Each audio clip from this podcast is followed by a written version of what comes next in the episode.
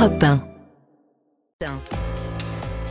Bonjour Nicolas Bouzou. Bonjour Dimitri, bonjour Anissa, bonjour, Bonjour à tous. Nicolas. Nicolas, vous nous parlez ce matin de la Chine, Ouais. alors que nous, en France, avons de l'inflation. Eh ben là-bas, c'est le contraire. Les prix baissent. Et vous nous dites que ça n'est pas du tout une bonne nouvelle pour nous. Non, hein, on aurait rêvé que la Chine soit avant tout pour nous un client. Alors, euh, c'est vrai dans certains secteurs comme le luxe, mais enfin, elle reste avant tout un concurrent. Je vais vous donner un chiffre, Dimitri. Le prix des voitures électriques chinoises, il a baissé de quasiment 40% en un an. On trouve des modèles haut de gamme chinois à moins de 30 000 euros. Alors oui, 40% de baisse. hein. L'Occident est aux prises avec l'inflation, la Chine est aux prises avec la déflation, et c'est un problème pour nous. Alors, en fait, en Chine, vous avez beaucoup de secteurs, hein, la construction, l'industrie, qui sont en surcapacité. Ça veut dire qu'il y a beaucoup d'usines, mais qu'il n'y a pas beaucoup de consommation chinoise. Depuis 20 ans, les autorités du pays ont voulu construire une économie moderne, hein, basée sur un grand marché de consommation, une économie qui serait stable, mais ça n'a pas marché. Les Chinois épargnent toujours 40% de leurs revenus. hein. Je rappelle que c'est 15% euh, en France. Du coup, la Chine reste une économie industrielle et c'est ça l'enjeu pour nous.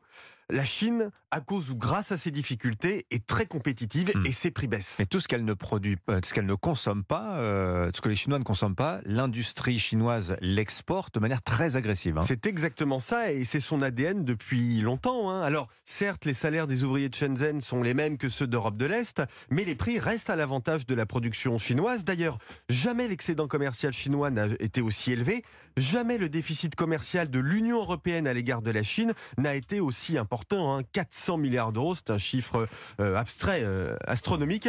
C'est dans les industries vertes que la Chine est la plus agressive. Les voitures électriques, dont elle est devenue le leader mondial, les batteries, les panneaux photovoltaïques. Dans ces trois domaines, la concurrence avec les États-Unis est acharnée parce que ce sont aussi ces secteurs que les Américains encouragent avec beaucoup de succès, hein, notamment grâce à l'IRA. Vous savez, ce gigantesque système de crédit d'impôt. On a donc une compétition inédite pour le leadership de l'industrie verte dans les deux plus grandes économies du monde. Bon, on a l'impression qu'on va se faire broyer euh, au milieu. Est-ce qu'il y a quand même un aspect positif à cette agressivité chinoise? Ouais, ça peut vous sembler inattendu, hein, mais c'est l'écologie, parce que c'est finalement dans ce domaine que se joue la compétition. Or, rien n'est plus efficace que la concurrence pour faire baisser les prix et augmenter l'adoption d'un produit. On va prendre le photovoltaïque, parce que c'est là que la bataille industrielle menée par la Chine est la plus ancienne et la plus forte. Le prix du watt produit par un panneau photovoltaïque a diminué depuis 40 ans de 99,5%. Et oui, on le sait en économie, hein, les comportements les plus agressifs peuvent tout de même avoir des conséquences vertueuses. Bon, on aura des panneaux photovoltaïques, mais ils ne seront pas européens. Ça, c'est possible. Ouais. Signature européen Nicolas Bouzou. Merci beaucoup, Nicolas.